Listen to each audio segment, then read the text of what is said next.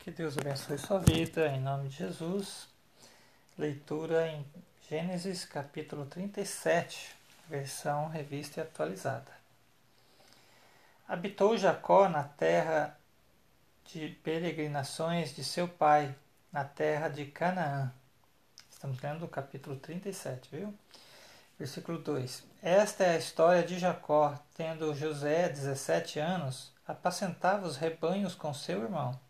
Sendo ainda jovem, acompanhava os filhos de Bila e os filhos de Zilpa, mulheres de seu pai, e trazia más notícias dele a seu pai. Ora, Israel amava mais José que todos os seus filhos, porque era filho de sua velhice, e fez-lhe uma túnica talar de mangas compridas. O mesmo defeito, né? Comentando aqui, mesma falha, né, do seu pai. Ele foi criado, né, como o filho preferido da mãe. Aqui ele inverte, é o filho preferido dele, né? É, a gente vê a humanidade olhando né, para o nosso exterior, parece que é difícil a gente aprender a lição com os erros dos outros, é, não é?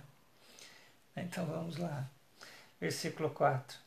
Vendo, pois, os seus irmãos que o pai o amava mais que todos os outros filhos, odiaram-no e já não lhe podiam falar pacificamente. Teve José um sonho e o relatou a seus irmãos. Ó, relatou a quem queria matar ele, né? Por isso o odiaram ainda mais, pois lhes disse: Rogo-vos, ouvi este sonho que tive Atávamos feixes no campo, e eis que o meu feixe se levantou e ficou de pé, e os vossos feixes o rodeavam, e se inclinavam perante o meu. Então lhes disseram seus irmãos: Reinarás com efeito sobre nós? E sobre nós dominarás realmente? E com isso, tanto mais o odiavam, por causa dos seus sonhos e de suas palavras. Teve ainda outro sonho e os referiu a seus irmãos e os referiu a seus irmãos dizendo: Sonhei também que o sol e a lua e onze estrelas se inclinavam perante mim, contando-o a seu pai e a seus irmãos. Repreendeu o pai e lhe disse: Que sonho é esse que tiveste? Acaso viremos eu e a tua mãe e os teus irmãos a inclinar-nos perante a ti em terra? Seus irmãos lhes tinham ciúmes, o pai, no entanto, considerava o caso consigo mesmo. E como foram os irmãos apacentar o rebanho do pai em Siquém? Perguntou Israel a José: Não apacentam teus irmãos o rebanho em Siquém? Vem, enviar-te-ei a eles. Respondeu-lhe José: Eis-me aqui. Disse-lhe Israel: Vai agora e vê se vão bem teus irmãos e o rebanho, e trazem-me notícias. Assim o enviou ao vale de Hebron, e ele foi a Siquém. E um homem encontrou a José, que andava errante pelo campo, e lhe perguntou: Que procuras? Respondeu: Procuro meus irmãos. Diz-me onde apacentam eles o rebanho. Disse-lhe o homem: Foram-se daqui, pois ouvi dizer Vamos a Dotã. Então seguiu José atrás dos irmãos e os achou em Dotã. De longe o viram e antes que chegasse conspiraram contra ele para o matar. Diziam um ao outro: Vem lá o tal sonhador. Vinde, pois, agora, matemo-lo e lancemo-lo numa destas cisternas, e diremos: Um animal selvagem o comeu. E depois é, e o vejamos em que lhe darão os sonhos. Mas Rubem, ouvindo isso, livrou-o das mãos deles e disse: Não lhes tiremos a vida. Também lhes disse Rubem: Não derrameis sangue, lançai-o nesta cisterna, que está no deserto, e não ponhais mão sobre ele. Isto disse para livrar deles, para o livrar deles, a fim de o restituir ao pai. Mas logo que chegou José a seus irmãos, despiram-lhe da túnica e a, a túnica talar de mangas compridas que trazia, e tomando-o lançaram na cisterna vazia, sem água. Ora, sentando-se para comer pão, olharam e viram que a caravana de ismaelitas vinha de Gileade. Seus camelos traziam aromatas, bálsamo e mirra, que levavam para o Egito. Então disse Judá a seus irmãos: De que nos aproveite matar nosso irmão e esconder-lhe o sangue? Vinde, vendamo-lo vendamo aos israelitas, aos ismaelitas. Não ponhamos sobre ele a mão, pois é nosso irmão e a nossa carne. Seus irmãos concordaram e, passando os mercadores midianitas, os irmãos de José o alçaram e o tiraram da cisterna e o venderam por vinte ciclos de prata aos ismaelitas, e este levaram José ao Egito. Tendo Rubem voltado à cisterna, eis que José não estava nela, então rasgou suas vestes e, voltando a seus irmãos, disse: Não está lá o menino? E eu para onde irei? Então tomaram a túnica de José, mataram um bode e a molharam no sangue, e enviaram a túnica talar, as de mangas compridas. Fizeram-no levar a seu pai e lhe disseram: Achamos isto, vê se é ou não a túnica de seu filho. Ele a reconheceu e disse: É a túnica de meu filho. Um animal selvagem o terá comido, certamente José foi despedaçado. Então Jacó rasgou suas vestes se cingiu de pano de saco e lamentou que o filho muitos lamentou o filho por muitos dias. Levantaram-se todos os seus filhos e todas as suas filhas para o consolarem. Ele, porém, recusou ser consolado e disse: Chorando descerei a meu filho até a sepultura. E de fato o chorou seu pai. Entre mentes, os midianitas venderam José no Egito a Potifar, oficial, do Faraó, comandante da guarda. Capítulo 38 Aconteceu por este tempo que Judá se apartou de seus irmãos e se hospedou na casa do, é, de um adulamita chamado Ira. Ali viveu Judá, a filha de, de um Ali viu Judá, a filha de um cananeu chamado Sua. Ele a tomou por mulher e a possuiu. E ela concebeu e deu à luz um filho, e o pai lhe chamou Er. Tornou a conceder e deu à luz um, um filho, e este deu à mãe o nome de Onã. Continuou ainda e deu à luz outro filho, cujo nome foi Selá. Ela estava em Quizibe, Quizibe quando o teve. Judá, pois, tomou esposa para Er, o seu primogênito. O nome dela era Tamar.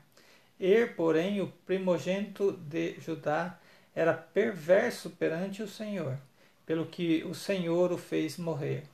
Então disse Judá a Onã: Possuí a mulher de teu irmão. Cumpre o levirato e suscita descendência a teu irmão. Sabia, porém, Onã que o filho não seria tido por seu, e todas as vezes que possuía a mulher de seu irmão, deixava o sêmen cair na terra, para não dar descendência a seu irmão. Isso, porém, que fazia era mal perante o Senhor, pelo que também a este fez morrer.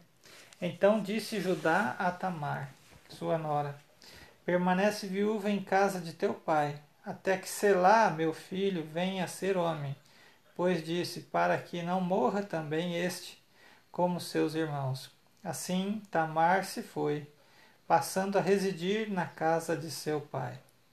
No correr do tempo morreu a, morreu a filha de sua, mulher de Judá. E consolado Judá subiu aos tosqueadores de suas ovelhas em Tímina. Ele e seu amigo Ira, o Adulamita, e o comunicaram a Tamar. Eis que o seu sogro sobe a Tímina para tosquear as ovelhas. Então ela despiu as vestes de sua viuvez e, cobrindo-se com um véu, se disfarçou e se assentou à entrada de Enaim, no caminho de Tímina, pois via que Selá já era homem. e ela não lhe fora dada por mulher. Vendo-a Judá, teve-a por meretriz, pois ela havia coberto o rosto. Então se dirigiu a ela no caminho e lhe disse: Vem, deixe-me possuir-te, porque não sabia que era a sua nora. Ela respondeu: Que me darás para coabitar comigo? Ele respondeu: Enviar-te-ei um cabrito do rebanho. Perguntou ela: Dá-me-ás penhor até que mandes.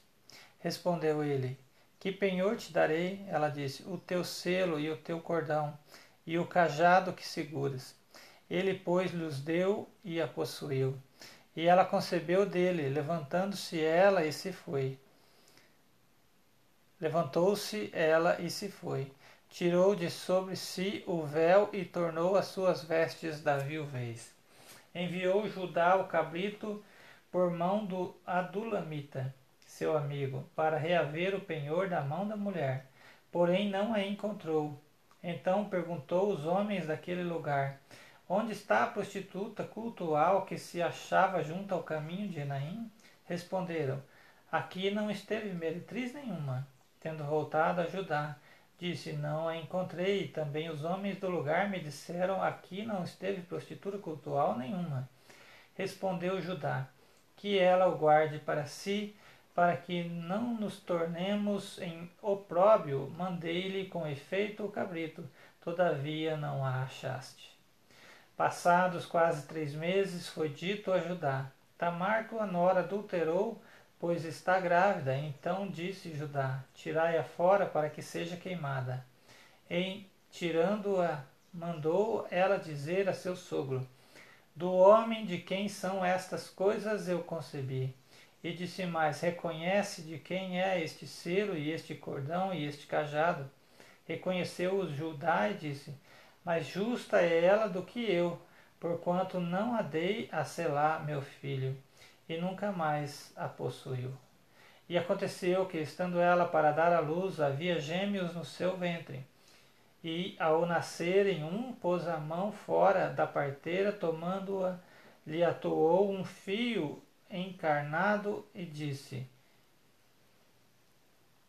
Este saiu primeiro. Mas recolhendo ele a mão, saiu o outro, e ela disse: Como respondeste, como rompeste saída? E lhe chamaram Perez.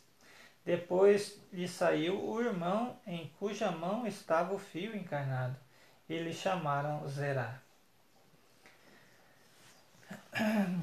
Capítulo 39 José foi levado ao Egito e Potifar, o oficial do faraó, comandante da guarda egípcia, comprou-o dos ismaelitas que o tinham levado para lá.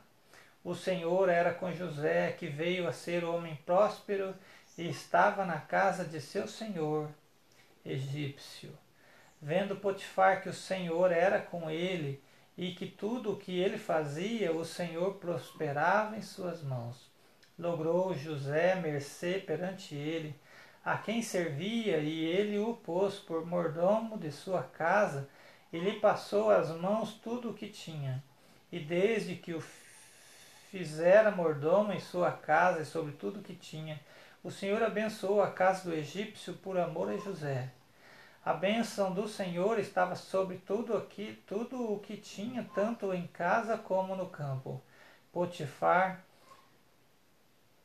Potifar tudo o que tinha confiou às mãos de José, de maneira que, tendo o mordomo, de nada sabia além do pão com que se alimentava José. Era formoso de porte e de aparência.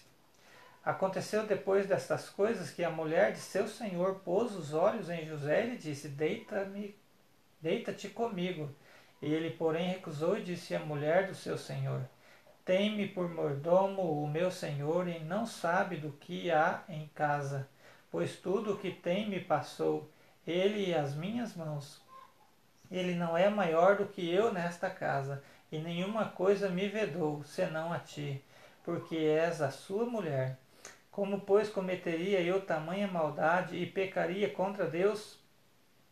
Falando ela José todos os dias e não lhe dando ele ouvidos, para se deitar com ela e estar com ela. Sucedeu que certo dia veio ele à casa para atender aos negócios, e ninguém dos de casa se achava presente. Então ela o pegou pelas vestes e lhe disse: Deita-te comigo. Ele, porém, deixando as vestes nas mãos dela, saiu fugindo para fora. Vendo ela que ele fugira para fora, mas havia deixado as vestes nas mãos dela, chamou pelos homens de sua casa e lhes disse: Vede, trouxe-nos meu marido, este hebreu, para insultar-nos. Veio até mim para se deitar comigo, mas eu gritei em alta voz. Ouvindo ele que eu levantava a voz e gritava, deixou as vestes ao meu lado e saiu fugindo para fora. Conservou ela junto a si as vestes dele, até que seu senhor tornou a casa. Então ele lhe falou segundo as mesmas palavras e disse: O servo hebreu que nos trouxe, trouxeste, veio ter comigo para insultar-me. Quando, porém, levantei a voz e gritei, ele, deixando as vestes ao meu lado, fugiu para fora. Tendo o Senhor ouvindo as palavras de sua mulher, como lhe tinha dito, desta maneira me fez o teu servo, então se lhe acendera a ira, acendeu a ira.